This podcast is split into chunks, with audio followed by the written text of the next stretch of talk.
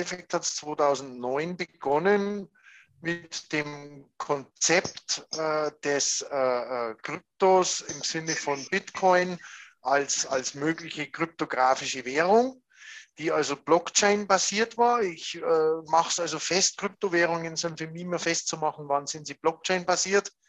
Und im Endeffekt geht es dann darum, dass quasi von Gerät zu Gerät austauscht werden kann und das halt mit verschlüsselter Technik einerseits und mit äh, Blockchain auf der anderen Seite.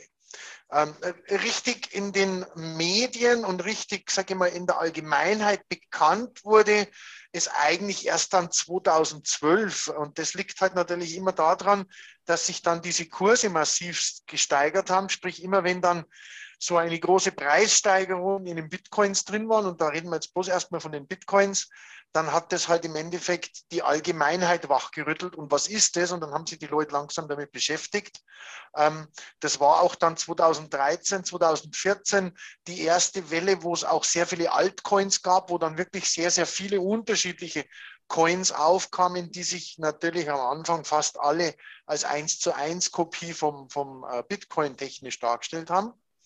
Und gehen wir mal von der Technik weg. Äh, Im Endeffekt ist es dann ein Auf und Nieder gewesen äh, mit, keine Ahnung, damit man mal eine Vorstellung kriegt.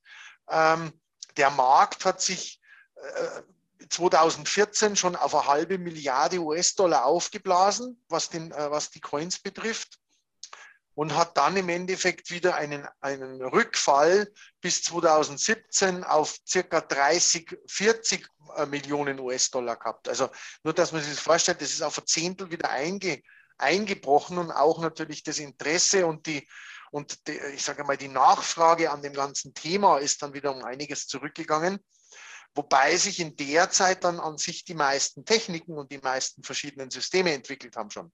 Also ein Teaser, der 2017 dann aufgelegt wurde, äh, ein Ethereum, was 2013, 2014 in der Entwicklung und Umsetzung war. Äh, das sind ja alles heute führende Begriffe und führende äh, Währungen in, in dem, im Kryptomarkt, die sind natürlich alle in der Zeit äh, entstanden. Und wenn wir jetzt nachrechnen, dann sind es immerhin vier bis fünf Jahre schon her, dass die dann im Endeffekt entwickelt wurden und sich, und sich etabliert haben und erst heute äh, richtig sehr große äh, äh, äh, Darstellung haben.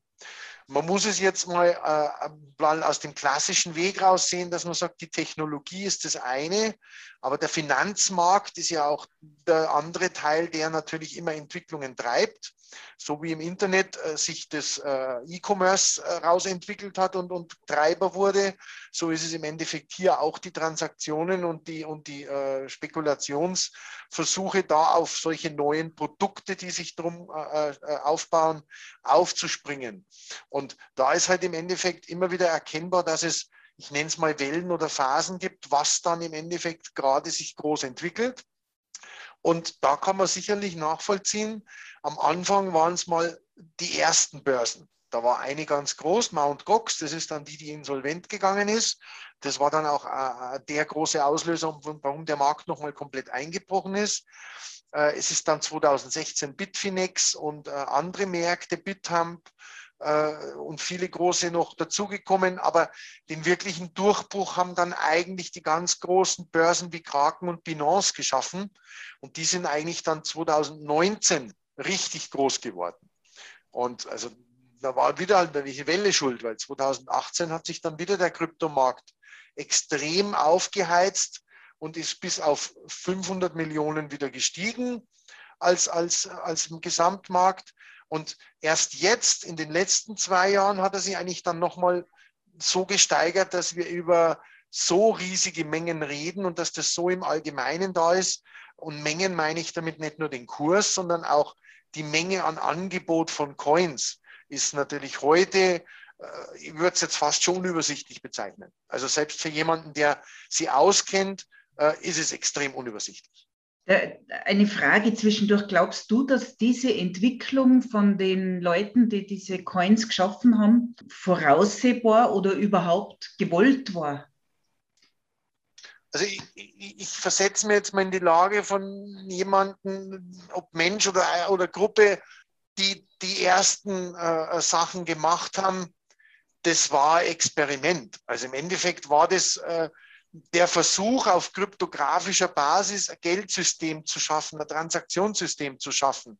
Und ich glaube nicht, dass die ersten Blicke schon so weit gingen, dass man sagt, da kann man dann jegliche Transaktionen äh, damit abbilden. Also da glaube ich, war im Vordergrund Geldtransaktionen damit abzuwickeln. Also wirklich von A nach B was zu überweisen im Alterssprache. Und dass sich daraus dann eine intelligente Vertragssache ergibt, ist eigentlich erst 2014. Also ich würde mal sagen, drei, vier Jahre hat es gedauert, bis sich dann rauskristallisiert hat, dass das viel spannendere als das Überweisen die Smart Contracts sind oder diese smarte Art und Weise mit, mit Logik und mit, mit, ich sage mal, Geschäftsabschlüssen umzugehen.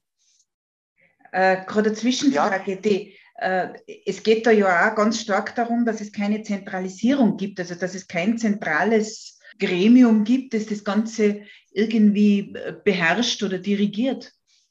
Ja, nicht nur nicht Gremium im Sinne von Mitentscheidung, sondern vor allem dezentral im Sinne der Abwicklung, weil es ist ja immer ein Rechner-zu-Rechner-Ablauf, der keine zentrale Buchhaltung hat, sondern immer dezentral Buch führt. Also egal, was sich von A nach B bewegt oder was mitprotokolliert wird oder welcher Geschäftsvorfall dann tatsächlich zugrunde liegt, äh, ist es immer ein dezentrales Spielchen. Und äh, das ist natürlich sowohl von der Technik einerseits zwar so gedacht, aber wenn man dann wieder anschaut, welche zentralen Dienstleister sich bilden, wie Börsen oder äh, wie, wie Abwicklungspartner oder Mining-Farmen, äh, das ist dann ja schon sehr stark auf einzelne wenige Ausfallpunkte zusammengezogen. Und ich glaube, man kann es weder als rein dezentral oder rein zentral festsetzen, sondern jeder Coin und jede Anwendung hat ein anderes, wie soll ich sagen, anderes Verhältnis oder andere Extremität von wie zentral und wie dezentral es umgesetzt wird. Aber dem Grunde nach hast du recht. Die große Neuerung ist, dass es kein zentrales System mehr gibt und keine zentrale Machtzentrale mehr, sondern dass sich das Ganze durch Regeln und dezentrales oder verteiltes Nutzen äh, sich selbst äh, äh, reguliert oder regulieren sollte. Da würde ich mal eher sagen, das hat so den Ansatz, den man beim Internet auch kennengelernt hat. Also dass einfach so viele verschiedene Anlaufstationen und, und, und, und Abwicklungs- und Transaktionsmöglichkeiten bestehen, dass es nicht mehr dieses zentrale Denken ist, was wir heute haben. Eine Zentralbank, äh, selbst ein Bitcoin als eine Währung ist kein zentrales System. Mhm. Mhm. Äh, trotzdem. Aber die Einflussnahme darf man nicht unterschätzen. Ja, das ja eben, das wollte jetzt, auf das wollte ich jetzt gerade hin. Trotzdem ist darauf Einfluss zu, äh, genommen oder wird darauf Einfluss genommen, von, wieder von denen, die sehr viel Geld haben, oder? Ich würde das eher sagen, von denen, die auch sehr viel Geld und Macht bekommen haben dadurch. Also äh, es kann natürlich sowohl durch etabliertes Geld beeinflusst werden, aber es kann aber auch durch diese, ich sage jetzt mal, Gründungsmacher. Ähm, nehmen wir mal eine Gruppe von, keine Ahnung, mehreren hundert Leuten, die sind sich einig, das ist ein ganz tolles Kryptosystem, das pushen wir jetzt, das finanzieren wir oder bauen wir auf. Äh, rede ich jetzt gar nicht über Geld, dann sind die Anteile an dieser Kryptowährung in keinster Weise basisdemokratisch verteilt. Mhm. Also die sind einfach nicht gleich verteilt, sondern das ist wirklich so, jeder dieser Kryptos ist von Anfang an schon extrem ungleich verteilt. Es gibt nur ganz wenige Ausnahmen, wo es, wo es so dezentral aufgebaut wurde und aufgelegt wurde, dass es nicht zu einer Anhäufung oder schon einer von Anfang an gehäuften Vorhaltung kommt. Und das ist, glaube ich, auch das eines der größten Themen, was unterschätzt wird. Ähm, also eine Gleichmache ist es nicht. Im mhm. Gegenteil, es fördert eher noch stärker die äh, Ungleichverteilung von, von den Einflussnahmen. Also es gibt nur ganz, ganz wenige Systeme, die es geschafft haben, dass sie heute noch sowas wie, in Mathematik nennt man das Gaußsche Kurve, also das ist wie so eine Glocke, wo man sagt, okay, es verteilt sich gleich. Das ist in keinem der Coins eigentlich so richtig geschafft. Und das ist, glaube ich, auch einer der Hauptkritikpunkte, dass viele immer meinen, dezentral heißt automatisch ausgeglichen. Äh, das hat mit dem noch nichts zu tun. Dezentral ist da bloß unter dem Aspekt zu verstehen, nicht an einer zentralen Stelle Ausfall möglich. Mhm. Also ich würde nicht mal sagen, äh, ja, Ausfallmöglichkeit. Äh, es ist jetzt nicht so, dass ein zentraler Rechner ausfällt und dann läuft nichts mehr.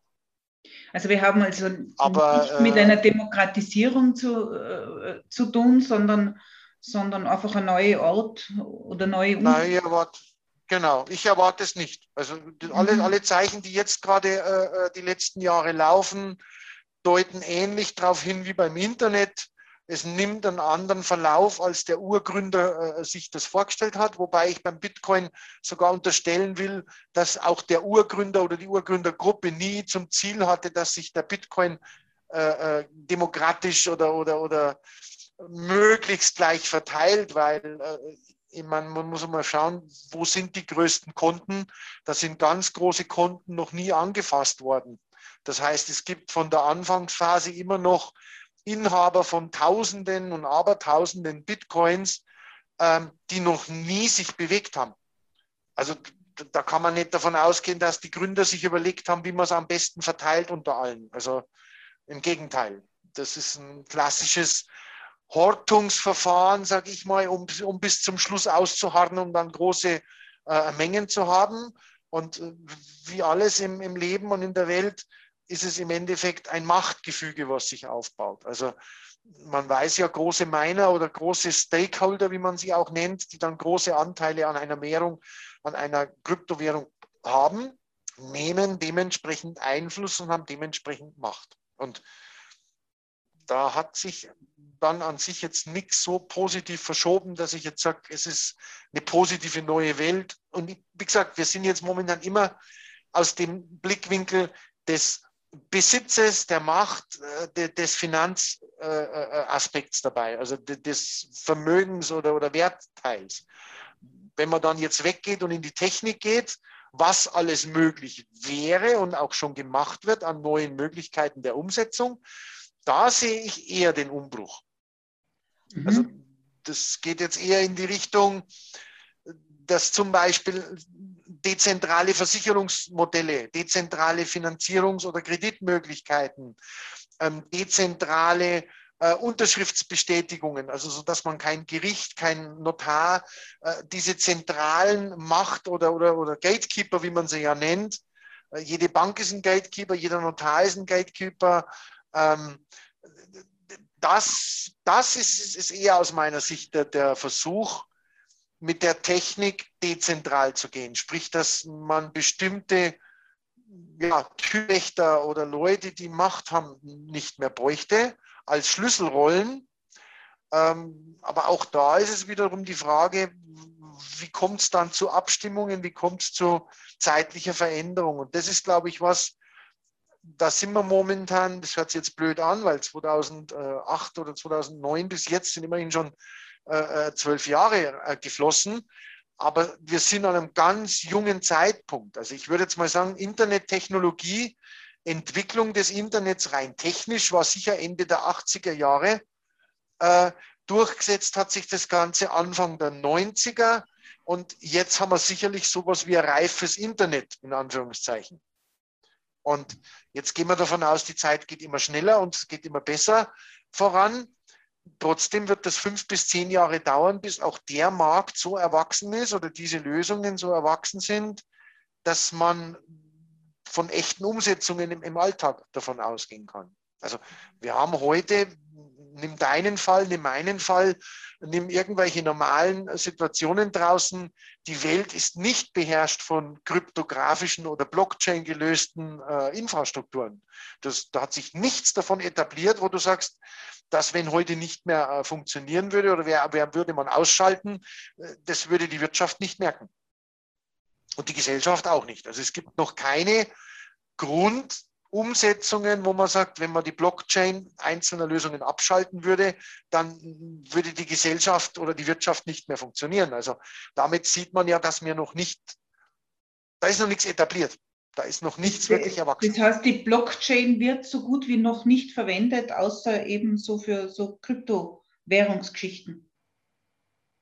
Ja, man könnte jetzt sagen, das ist im Endeffekt immer noch der, der Elfenbeinturm äh, äh der, der, Techniker oder die Inzucht der Branche selber. Also im Endeffekt, du brauchst Kryptos, um mit Kryptos was zu machen. Also wenn du heute mit Kryptos handeln willst, dann brauchst du die Plattformen. Wenn du heute, äh, die dir sicher auch ein Begriff sind, Non-Fundable Token, also das heißt im Endeffekt aus etwas, was nicht am Markt gut verkaufbar ist, was zu machen in kleinen Stücken, dann brauchst du dazu Kryptos, weil das geht ohne dem nicht. Aber jetzt die klassischen Anwendungen, die ich erwarten würde, die sich die, die Gesellschaft wirklich verändern, also Maschine zu Maschine Kommunikation, dass der, dass der Kühlschrank beim, beim Lebensmittelhersteller dezentral über eine Bitcoin äh, irgendwas äh, kommuniziert, dass Fahrzeuge miteinander reden, dass äh, alles, was sich irgendwie bewegt, miteinander über Kryptologie redet, dass jegliche Abwicklung von Verträgen über Kryptos geht, dass Versicherungen über Kryptos abgewickelt werden. Also die wirklichen verändernden oder gesellschaftsverändernden Infrastrukturen, die sind heute nicht etabliert. Also da, da ist auch nichts draußen jetzt schon im Einsatz, wo man sagt, äh, da würden ganze Industrien oder Branchen nicht mehr funktionieren. Das ist einfach nicht so. Also noch ist es aus meiner Sicht ein reines Finanzphänomen, was die Gesellschaft betrifft. Auch da muss man relativieren, es ist schon ein Phänomen und es wird auch, äh, hat auch schon Einfluss, sonst würden nicht alle Finanzdienstleister und nicht alle äh, Börsen und, und, und, und Aktienoberflächen äh, schon die Kurse der Kryptos mitführen und, und, und, und beobachten. Aber vom Volumen her reden wir halt, jetzt nehme ich mal Gold oder was anderes, das sind immer noch andere Volumen. Also das, das hat mit dem, was heute an Eurocard-Bezahlung oder was an Geld draußen ist, an äh, Buchgeld, Bargeld, äh, das ist noch nicht mal der Fingernagel an, an Volumen der heute sich in Krypto irgendwie bewegt. Und dementsprechend ist es auch dort noch ein sehr früher Moment. Ist dir diese Kryptowährungsbörse Shapeshift, ist dir der Begriff? Das ist genau, eine der neuen dezentralen Plattformen, ja. äh, wo man halt im Endeffekt so, wie man heute in Zentralen wie Kraken oder Binance das macht, aber da ist Shapeshift nur eine unter ganz, ganz vielen. Also man kann sich das dezentrale Netz der Waves anschauen. Äh, es gibt so viele neue dezentrale Börsen und auch die zentralen Börsen wie Kraken und Binance bauen ja gerade eigene dezentrale Ableger auf. Das mhm. heißt, welche dieser dezentralen, äh, äh also Shapeshift ist im Endeffekt auch nichts anderes als eine der anderen dezentralen Börsen da muss man dazu sagen, die würde ich eher nicht als bloß dezentrale Börsen sehen, diese Anwendungen, sondern das sind für mich, ich will den Begriff einführen für dich, DApps, also dezentrale Anwendungen. Und ich glaube, dass das gerade eine Welle ist, in der wir uns befinden. Also in Wellen spreche ich immer, was war die erste Welle? Die erste Welle war, der Coin an sich hatte einen Wert an Handelswert. Du hast ein Bitcoin gekauft, du hast äh, irgendwelche Altcoins gekauft, du hast aber gar nicht gewusst, was mit dem machbar ist. Das war auch völlig egal, sondern der Coin an sich war Spekulationsobjekt. Mhm. Dann war die erste Welle, was sich ergab, dass es so Handelsplattformen gab, die als Unternehmen, als Geschäftsmodell Geld verdienen konnten, aber das waren alles eigentlich wie neue Startups oder wie kleine Firmen. Für mich ist das Richtige losgegangen erst als diese, ich nenne es mal Infrastrukturcoins aufkamen, dass sowas wie Binance oder Kraken oder die anderen Oberflächen selber Coins auflegen angefangen haben und man quasi zum Handeln diese nutzt. Und das würde ich jetzt mal als Infrastrukturcoins nennen, dass man Ethereum hin und her tauschen kann, Bitcoin, Binance, also der BNB, das mhm. äh, Teaser, das, also alles, was Währungscoins sind, war eigentlich die erste große Welle. Und das hat man auch gemerkt, dort sind die Preise oder hat sich das unheimlich wertmäßig entwickelt. Die zweite Welle, die jetzt gerade äh, so ganz stark festzustellen war, war im Endeffekt in dem letzten großen Hype sogenannte Utility Coins. Also da war der, da war die Überlegung, ja, man kann alles als Coin vorauskaufen oder, oder anlegen und dann wird das teurer. Hat sich nicht bewahrheitet, weil halt im Endeffekt immer ein Wertbeschränkungsteil dabei ist. Weil wenn ich Festplattenplatz, Internetadressen oder was auch immer über Coins abwickel, dann sind die halt bloß so viel wert wie die Ware dahinter. Das heißt, die haben eigentlich gar keine große Bewegungswelle gemacht, außer dass sie über, über, überzogen wurden. Und jetzt gerade sind wir eigentlich in so einer non-fungiblen Token-Phase. Also alles, was man eigentlich als Ganzes schwer verkaufen kann, versucht man in kleine Teile aufzubrechen. Und ich glaube, dass eine der größten Wellen, die auf uns zukommen wird, äh, die Immobiliensache sein wird. Also dass man Oldtimer, Immobilien, Kunstwerke äh, und sogar die ganzen digitalen Kunstwerke, mit denen es jetzt ja schon geübt wird und probiert wird, da ist momentan eine riesen Zukunftshoffnung da, dass die so einen riesen Wert haben. Aber jetzt mal, wenn die große Zukunftshoffnung kommt, ist es eigentlich ein riesen Schub, der kommt, der dann wieder zu einem Normalmaß zurückführt. Und ich glaube, dass die, nächsten, die nächste Welle dürfte eine dezentrale Infrastrukturwelle werden. Also so ein genanntes Shapeshift von dir zum Beispiel. Darf ich nochmal zurück, weil, äh, wenn du sagst, es wird aufgeteilt, wie ja. zum Beispiel Immobilien, gell? Wenn das einfach nur zum besseren ja. Verständnis für mich. Äh, das heißt, es gibt, sagen wir mal, 50 Immobilien, die werden in 3000 Tokens aufgeteilt. Oder wie schaut das dann aus? Ja, brechen wir es auf die einzelne Immobilie runter. Man okay. stellt sich ein Haus vor oder ein Grundstück oder was auch immer und das ist nur am Stück an einen Inhaber zu übergeben. Und das ist die alte Welt. Und das ist sehr aufwendig, äh, es von einem A zum B zu übergeben. Also die Transaktion einer Immobilie ist sowohl sehr aufwendig, sehr kostenintensiv und auch sehr äh, investitionsintensiv. Das heißt, man muss irrsinnige Summen aufbringen. Damit ist der Markt der möglichen Käufer und Verkäufer sehr klein, weil es nur eine geringe Anzahl gibt, die dieses Geld aufbringen können. Und der nächste Nachteil ist, es lohnt sich erst ab einer bestimmten Größe die Kosten auf sich zu nehmen. Also es macht jetzt keinen 59 Euro Weise irgendwas zu kaufen und zu verkaufen, weil die Gebühren und die Aufwände, das zu übertragen von einem A zum B, sind ja weit über 50 Euro. Also geht zum Notar und versucht einen Vertrag zu machen für irgendwas was muss das Ding kosten, dass sich das überhaupt lohnt, den Aufwand zu betreiben und den Zeitaufwand erst recht. Und die Übersichtlichkeit ist auch nicht gegeben, weil keiner weiß ja, was was kostet. Also ist es sehr schwierig, den Immobilienmarkt teilweise einzuschätzen und richtig einzuschätzen. Und der nächste Nachteil ist, und das ist eigentlich das, warum diese Non-Fungibles so, so abschießen momentan, wenn du das dann mal besitzt, kriegst du es ganz schlecht wieder los. Es ist sehr schwer wieder zu veräußern, weil es wieder mehr Aufwand und mehr Zeit kostet. Also ein Haus zu verkaufen dauert Zeit und kostet. Wenn ich jetzt aber 50 Euro weise oder noch kleiner, also sprich, nehmen wir das Haus und teilen es in 100.000 kleine Stücke, dann ist es absolut simpel, dass ich ein einzelnes Hunderttausendstel eines Hauses kaufe und verkaufe, weil erstens ist es ein geringer Betrag. Zweitens gibt es am Markt genügend Käufer und Verkäufer.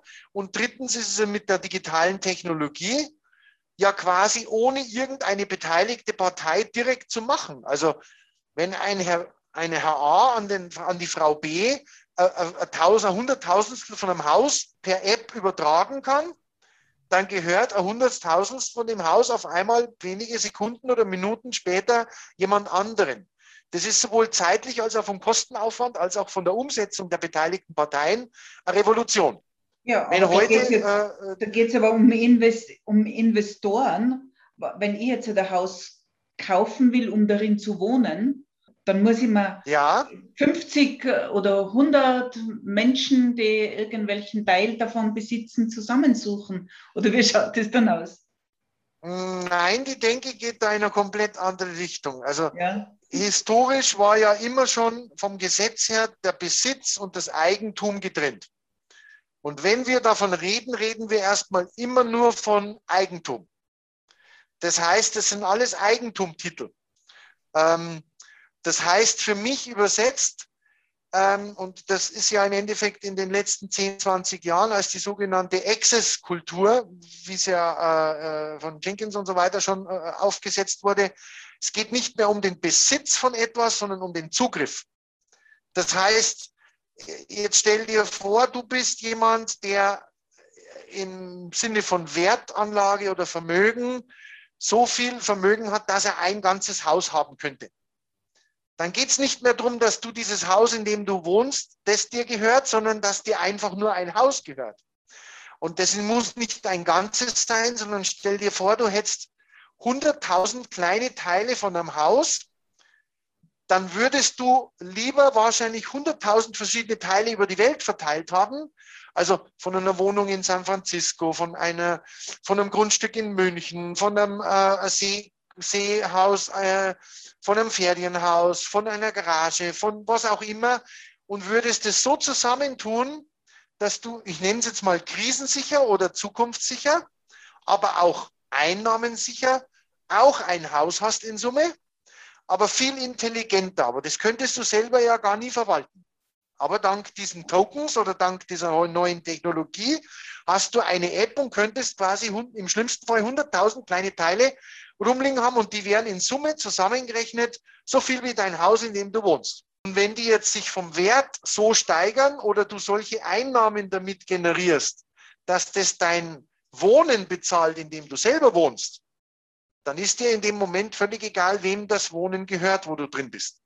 Und genauso abstrakt will ich das verstanden haben, wissen. Diese Technologie die wir zu eingeführt haben mit Blockchain und äh, Krypto, hat Auswirkungen auf unsere Gesellschaft, die sind schwer greifbar für die Menschen. Weil durch diese technologische Möglichkeit ergeben sich komplett andere Märkte. Also eine komplett andere Art, wie Menschen Transaktionen machen. Das, das vergleichen wir jetzt bitte so, das vergleichen wir jetzt bitte so, ähm, ich mache mal einen Blick in die Zukunft, ich schaue mal 20 Jahre voraus, gell? Dann hätten wir ein 5G-Netz, das heißt, Maschine kann mit Maschine reden, äh, mein Kühlschrank redet damit mit dem Kühlschrank vom Lidl. Ich breche es auf Lidl runter, auch wenn das dann nicht mehr der Lidl sein wird. Da wird Amazon oder wer anders dazwischen sein. Aber um was es geht, wenn man das in Blockchain-Technologie umsetzt, dann würde quasi der Kühlschrank direkt in dem Kühlschrank, wo die Ware liegt, einkaufen. Und diese Transaktion ist ja was wert. Die kostet ja einen Aufwand. Also man müsste ja jetzt hinfahren, äh, Rechnung machen, Buchhaltung machen, das hin und her buchen und, und, und. Und ich glaube, dass es dann eine Infrastruktur des Einkaufens geben wird auf Blockchain-Basis. Und die minimale Gebühr, die das kostet zum Abwickeln, verdient derjenige, der das quasi macht. Also das heißt, der Kühlschrank ordert über dein Wallet irgendwo was zu essen. Das kommt von irgendwo her. Und so wie wir heute nicht mehr wissen, wo der Strom herkommt, außer aus der Steckdose, so wissen wir dann wahrscheinlich gar nicht mehr, wo dann dieses Essen herkommt. Weil ich hab, wollte das essen und die Blockchain kümmert sich darum. Und so abstrakt will ich das verstanden wissen, dass in 20, 30 Jahren oder wann auch immer, dann, wenn sich wirklich durchgesetzt hat, so wie eine Jutta, wenn sie heute das Internet aufmacht und mit mir mit Zoom redet, keine Ahnung hat, wie die Daten von ihr zu mir kommen. Das geht übers Internet. Wir haben keine Ahnung, welche Dienstleister und welche Techniken alle dazwischen gebraucht werden und welchen Weg das nimmt, damit dein Bild und dein Ton zu mir kommt. Haben wir keine Ahnung. Ja. Aber es funktioniert stellen wir uns bitte in Zukunft das vor, alles, was wir an Transaktionen, an Geschäfte, an Austausch betreiben. Also wir sind eine arbeitsteilige Gesellschaft. Wir, wir haben aber Arbeitsteilung auch mit zwischen Maschinen und, und, und Abrechnungssystemen mittlerweile. Wenn ich online einen Flug bestelle, dann habe ich mit keinem Menschen mehr was zu tun. Wenn ich eine Versicherung abschließe und die mache ich online, dann habe ich mit keinem Gegenstück Mensch mehr was zu tun. Also wir müssen uns von der Arbeitsteilung Mensch zu Mensch verabschieden und müssen hergehen und sagen, wenn wir etwas an Leistung wollen oder erbringen, wird die abgerechnet. Und alle diese Abrechnungen, ich nenne das Transaktionen oder auch die Aufbewahrung von solchen Dingen oder das vorher investieren in sowas, dass man sagt, ich glaube daran, dass es mal in Zukunft was geben wird, was das Einkaufen erleichtert. Dann kauft man nicht mehr eine Firma und investiert, sondern dann kauft man sich Tokens, weil man daran glaubt. Mhm. Weil man sagt, na, das wird wahrscheinlich die neue Einkaufszentrum, das wird die neue Infrastruktur fürs Einkaufen werden. Okay. Und so abgedreht muss man sich das vorstellen, dass das jetzt geübt wird, aber eigentlich im, ja, eigentlich wird es im Elfenbeinturm geturnt. Also ich weiß nicht, du kennst das Beispiel mit den, mit den Crypto-Kitties ja. äh, oder mit, mit, mit jetzt mit diesen äh, äh, digitalen Kunstwerken. Das ist nur ein technisches Ausprobieren und ein Schauen, mit was, wo reagieren Menschen heute schon drauf, aber tatsächlich sind es verrückte, unnötige Dinge. Ja. Und das übersetzen wir uns jetzt. Wenn diese Übungen durch sind und das sich nicht mehr auf verrückt, also sagen wir mal ehrlich, wer 2009 mit seinem eigenen Computer Bitcoins geschürft hat und erzeugt hat und als Zahlen am Computer abgespeichert hat und erst ewig später dafür wirklich mal eine Pizza kaufen konnte oder überhaupt irgendwas machen konnte damit, der war ja auch in einem Elfenbeinturm seiner völlig verrückten Übungen und hat mit Kollegen einen Bitcoin ausgetauscht. Da hat der eine dem anderen einen Bitcoin überwiesen und die haben nachher nicht gewusst, warum sie es überhaupt machen, weil es hat keinen Nutzen gehabt. Und so werden heute halt digitale Bildchen mit, mit, mit irgendwas ausgetauscht. Und so werden halt heute sogenannte DApps, also dezentrale Anwendungen für irgendeinen Blödsinn gemacht weil das beim normalen Menschen im Alltag noch gar nicht angekommen ist, die Technologie. Es haben irgendwann mal verrückte Leute E-Mail und Internet erfunden. Da hat es keine praktische, sinnvolle Anwendung davon gegeben. Der normale Mensch im Alltag hat es nicht mal gewusst, dass es das gibt oder hat es mal gehört, aber nicht genutzt. Mhm. Heute, wenn du zu jemandem sagst, kennst du das Internet, dann lacht er dir aus, weil das ist, äh, ja, wer kennt das Internet nicht? Aber tatsächlich kennt es keiner. Weil wenn du einen normalen Anwender vom Internet fragst, was da passiert, hat er keine Ahnung. Also Internettechnologie, wie das funktioniert, hat keiner eine Ahnung. Aber was das Internet ist für ihn als Anwendung im Alltag, äh, äh, frage ihn die nächste Frage, was würde er ohne Internet tun?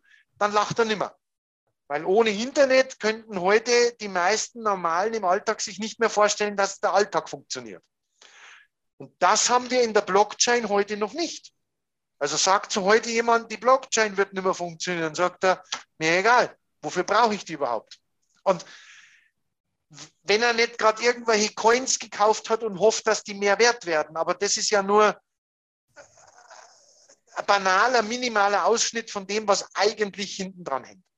Was glaubst du, dass Elon Musk jetzt dazu bewogen hat, äh, plötzlich zu verkünden, äh, er verkauft den Tesla gegen, gegen Bitcoin. Also man kann mit Bitcoin den Tesla zahlen und äh, gleich da, einige Zeit darauf, nachdem ja der, der Bitcoin sehr gestiegen ist, hat er plötzlich erklärt, na, das braucht zu viel Energie. Und schon ist der Bitcoin wieder abgekrasselt. Ob das jetzt Zufall oder Manipulation war, mhm. ja, ich will es jetzt erstmal in einen Kontext bringen, allein daran, dass eine einzelne Person und ihre Meinung oder ihre strategische Entscheidung oder Zufallsentscheidung oder bewusste Entscheidung, ist völlig egal, dass eine einzelne Partei als Mensch oder als Firma so viel Einfluss auf einen Marktpreis aktuell hat, beweist ja schon, dass es noch in den Kinderschuhen ist und noch per Zuruf und noch keine echte Meinung dazu da ist. Also Panik machen,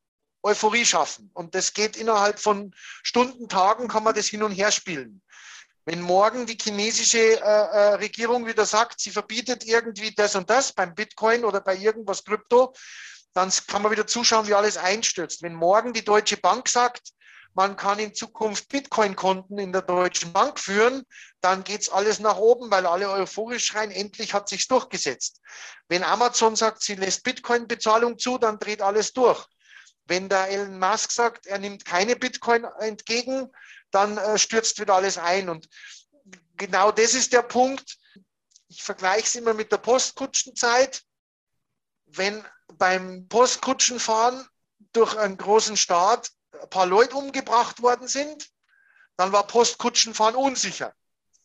wenn dann äh, äh, wieder die äh, Postkutschen zu eng waren und zu wenig Platz gehabt haben und dann war das Postkutschenfahren wieder sündteuer, weil jemand äh, gesagt hat, das ist jetzt sichere Strecke und da kann man aber bloß 400 Leute fahren pro Tag, weil mehr Postkutschen haben wir nicht, dann ist es ein Vermögen wert. Und so stelle ich mir das vor im Postkutschenzeitalter, da hat es in einem Ort dann das Gerücht geheißen, da sind zehn Leute umgebracht worden oder da sind ein paar nicht angekommen, weil die Kutsche, die Achse gebrochen ist, die sind in der Wüste verhungert.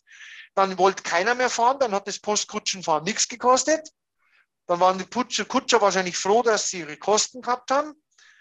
Äh, und wenn dann äh, das wieder äh, Nachfrage da war, dann wollten alle Postkutsche fahren, dann war es teuer.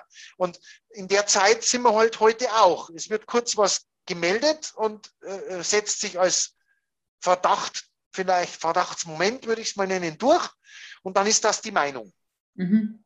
Also da sind wir aus meiner Sicht natürlich in dem Nachteil, dass heute mit Internet und sozialen Medien das ganz anders funktioniert wie im Postkutschenzeitalter, weil da hat der andere Ort noch nichts gewusst von dem Unfall, nur der eine Ort. Aber heute ist es halt so, Elon Musk schreibt in seinem Twitter bla bla und die ganze Welt verteilt diese Information innerhalb von Minuten und Stunden und alle reagieren. Aber es reagieren ja wieder nicht alle, sondern es ist ja wieder eine Welle. Also die ersten reagieren, das löst schon was aus, die nächsten reagieren, löst wieder was aus. Also das ist aber bitte nicht so zu sehen, dass das bloß auf Kryptomarkt momentan beschränkt ist. Dort reagiert es bloß so extrem, weil er halt noch so klein ist, der Markt. Wenn du das vergleichst, dass das im Aktienmarkt momentan genauso passiert, irgendjemand sagt, äh, da sind böse äh, Spekulanten auf, auf einem Gaming-Shop drauf äh, und dann setzen sich alle anderen drauf und wollen den Shop retten, indem sie den Aktienkurs hochtreiben. Damit wird der Shop überhaupt nicht gerettet. Mhm. Damit wird nur der Preis getrieben. Also wir haben das in ganz vielen Lebensbereichen momentan. Wir, wir haben das in unserer jetzigen Krise auch genauso. Irgendwo heißt es, in Indien ist jetzt eine neue Variante aufgetaucht und, und in Europa dreht man durch, weil eine neue Variante angeblich da ist. Kommt die, kommt die nicht? Hat die Relevanz? Hat die nicht Relevanz? Also ich glaube, es geht eher um diese Informationsrelevanz und wer hat welche Meinungshoheit. Und da gebe ich dir recht, da ist Elon Musk und einige andere Player ein Phänomen, die husten und äh, alle sind krank. El Salvador. Ja, ja. Was, ist das jetzt ernst zu ja. nehmen oder nicht? Wie, die Frage ist für mich, äh, wenn der Bitcoin so hohe Transaktionsgebühren hat, wie kommt äh, El Salvador dazu, das zu, ihrer Währung zu machen? Das wäre. Ja, muss man unterscheiden, ja. Ja, muss man unterscheiden. Also, dass der Bitcoin in seiner Hauptchain, also in der Blockchain des Bitcoin, sehr kostenintensiv ist zum Transaktion machen, ist zwar so, und damit schließt sich aus, auf dieser Basis Kleinbeträge auszutauschen, aber der Bitcoin als Währungsbasis ist sicherlich, wenn es einen gäbe, der, der sinnvollste oder der größte momentan. Und es gibt ja mittlerweile so viele mit Lightning und sonstigen anderen Nebennetzen, so viel Chance, kostenfrei auf Bitcoin-Abrechnungsbasis trotzdem auszutauschen. Also wenn man heute ein Lightning-Netz aufbaut, äh, dann brauche ich keine Blockchain der Bitcoin mehr, um kleine Transaktionen zu machen gegen günstigen Preis. Also man muss jetzt unterscheiden, als Leitwährung oder als Landeswährung oder gesetzliche Währung brauche ich eine Referenzgröße. Mhm. Da haben die jetzt gesagt, akzeptieren Sie den Bitcoin. Ich weiß nicht, was das Gutes sein soll für ein Land, wenn ein so stark schwankender Coin der mittlerweile wieder in den letzten Tagen 5% rauf runter an Tagen macht oder dann innerhalb von Wochen 40% rauf und runter geht. Also ich würde als Landesvater das nicht gut finden, dass das dann eine gesetzliche Währung ist, mhm. im Sinne von, weil es das Land rettet. Aber ich bin natürlich jetzt auch kein Land, das von der, von der Inflation im X-Prozent-Bereich pro Tag betroffen ist. Es kann ja sein, dass das sehr wohl für die Leute Stabilität und ein wichtiges Kriterium ist, dass das noch viel stabiler ist als die eigene Währung. Also das sehe ich, das kann ich als Argument akzeptieren. Ähm, vielleicht ist es auch ein Versuch, sich von anderen Währungsfesseln international zu lösen. Vielleicht ist es auch ein Versuch, einfach mal ein Signal geopolitisch und finanzpolitisch zu setzen. Auch das ist nicht auszuschließen. Ähm, das Land, das das durchhält, politisch will ich sehen die nächsten ein, zwei Jahre, das sich gegen internationale Leitwährungen dadurch durchsetzt, dass sie ihr Währungssystem loslöst. Ob durch Bitcoin, ob durch Klopapierrollen oder durch eigene Münzen oder das ist eigentlich völlig egal, wie die das nennen. Ich glaube, dass wir nicht politisch an einem Punkt sind, wo sich ein einzelnes Land oder auch eine Region momentan leisten könnte, davon zu lösen. Weltwirtschaftsforum. Warum ist der WEF irgendwie interessiert, dass es nicht so funktioniert mit, dem, mit den Kryptowährungen? Also da gibt es da gibt's eine ganz klare Meinung bei mir. Da sehe ich nicht nur den WEF, sondern das würde ich jetzt als etablierte Machthaber oder als etablierte Infrastrukturträger sehen. Das ist die Zentralbank, das sind die Geschäftsbanken, das ist äh, die große Industrie oder die großen Finanzplayer äh, überhaupt, aber auch die großen Industrien, da sie ja heute ein etabliertes Machtgefüge mit Marktanteilen, und da sehe ich jetzt auch Weltmarkt, also ich sehe jetzt, äh, Zentralbank hat Weltmarktanteile an zentralen Geld. Je mehr Dollars da draußen sind, umso mehr hat, hat der Dollar Weltmarktanteil im Sinne von Zentralgeld. Äh, je, je, je mehr Transaktionen über Mastercard und Eurocard äh, und Visa laufen, äh, umso mehr Anteil hat äh, dieser Player. Je mehr über PayPal bezahlt wird, umso mehr hat der Player. Äh, je mehr in einer Industrie äh, über deren Abrechnungssysteme gemacht wird, äh, Industrien heißt für mich Versicherungen, Automobilbranche, Container, Logistik, Flug, Häfen, egal was du nimmst an Infrastruktur, ist es ein Kampf um Weltmarktanteile und so wird in den letzten Jahren oder vielen Jahren schon Marktmacht gespielt. Und wer von denen soll Interesse haben, dass sich die Marktmacht dezentralisiert? Das äh, oder kann das verstehen. Oder verschiebt, weil wie wir gehört haben. Na, na, verschieben, das ist kein Verschieben. Jutta, das ist kein Verschieben, das ist ein revolutionäres dezentralisieren, weil neue Player könnten sofort Dinge erledigen. Also nehmen wir mal ein Beispiel. Du bist eine Geschäftsbank und wickelst internationale Zahlungen, äh, äh, wickelst du ab. Dann kostet das eine gewisse Gebühr momentan, damit du eine Zahl von einer Bankkonto auf die andere überweist. Und wir reden da über richtig Geld pro Überweisung. Also wenn jetzt eine Kryptowährung sich durchsetzen würde, die internationale Zahlungen billiger und schneller abhandeln würde, aber niemand Einzelner verdient mehr was dran, dann ist aber ganz schnell nicht nur ein Marktanteil verloren, sondern das geht ratzfatz. Also wenn heute ein, ein Kontinent wie Afrika oder äh, nehmen wir mal El, nur El Salvador als Staat, wenn ein, ein Land, ein staatlicher Teil mit so und so vielen Millionen Menschen anders bezahlen würde und kein Bankenkonto mehr braucht und keine Überweisungsgebühren mehr braucht, dann ist das nicht eine Marktanteilverschiebung, sondern dann ist das, eine, das, das löst sich etwas in Luft auf. Wenn, wenn, heute, äh, wenn, wenn heute sich der Bitcoin als zentrale äh, Reservewährung etablieren würde, den keine Zentralbank mehr in der Hand hat, dann ist das nicht eine Marktmachtverschiebung von Yen auf äh, Dollar und Euro oder irgendwas, sondern das wäre ein in Luft auflösen. Dann, dann, dann wäre die Daseinsberechtigung einer Zentralbank hinfällig. Und darum sage ich, dieses WEF ist ja nichts anderes als ein Konglomerat von den heutig etablierten Parteien, die etwas zu sagen und zu verlieren haben. Weil da sind Staatenvertreter drin, da sind die Großindustrien drin, da sind äh, alles, was Rang und Namen hat und was zu verlieren hat, sage ich immer. Dann ist doch völlig klar, warum die gegen solche dezentralen, völlig neu sich formierenden Lösungen äh, äh, agieren.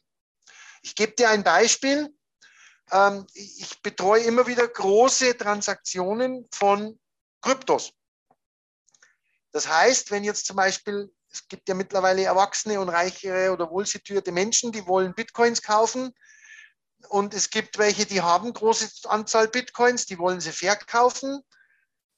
Das kann sich keiner vorstellen, wie schwierig das ist in der heutigen Geschäftsbankwelt, ein völlig legales Abwicklungsgeschäft zu machen.